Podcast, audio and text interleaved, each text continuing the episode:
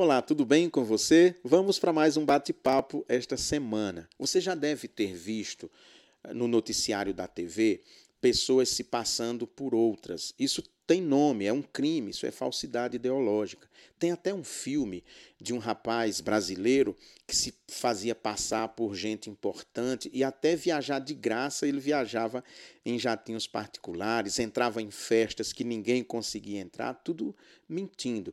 Mas essas pessoas, mais cedo ou mais tarde, entram em contradição e acabam sendo descobertas.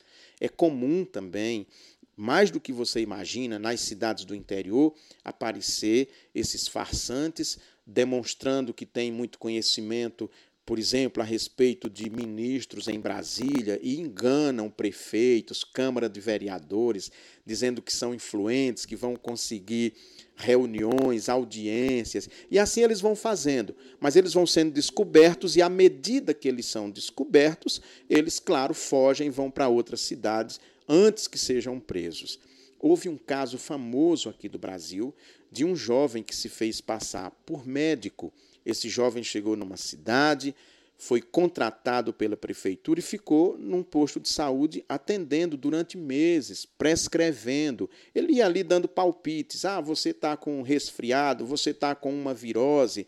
Ia passando ali remédios genéricos, né? não no sentido estrito do termo, mas qualquer tipo de remédio que amenizasse a dor, mas logo o enfermeiro foi percebendo incoerência, conversando com ele, fazendo perguntas e viu que ele não era médico coisíssima nenhuma, não entendia de, de medicina nadinha mesmo e foi denunciado e esse foi julgado e condenado.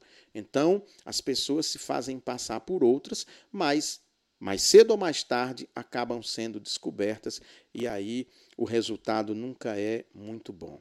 Eu vou contar uma historinha de um burrinho que se fez passar um dia por um leão. Um burrinho achou uma carcaça de um leão e a pele do leão estava boazinha, né? Então ele tirou aquela pele, vestiu aquela pele nele e saiu na floresta assustando os animais. Assustou mesmo alguns, né?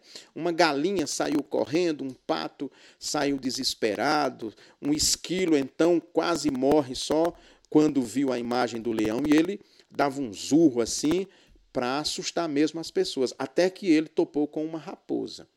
A raposa, em todas as fábulas, aparece sempre como o mais esperto dos animais. Ela é tão esperta que, quando a gente quer dizer que um político é muito esperto, a gente diz: Fulano de Tal é uma raposa velha, já percebeu? Então, o burrinho chega e, quando ele dá um zurro assim perto da raposa, ela olha e diz: Que mané de leão coisíssima nenhuma. Você é um burrinho, rapaz. Não adianta você estar tá com essa pele de leão, porque ao abrir a boca eu percebi exatamente quem você é. Moral da história: a roupa, por mais, por mais importante que seja, não faz com que o tolo se esconda a vida inteira. Ele acaba sendo descoberto. Pense nisso. Shalom, até semana que vem, se Deus quiser.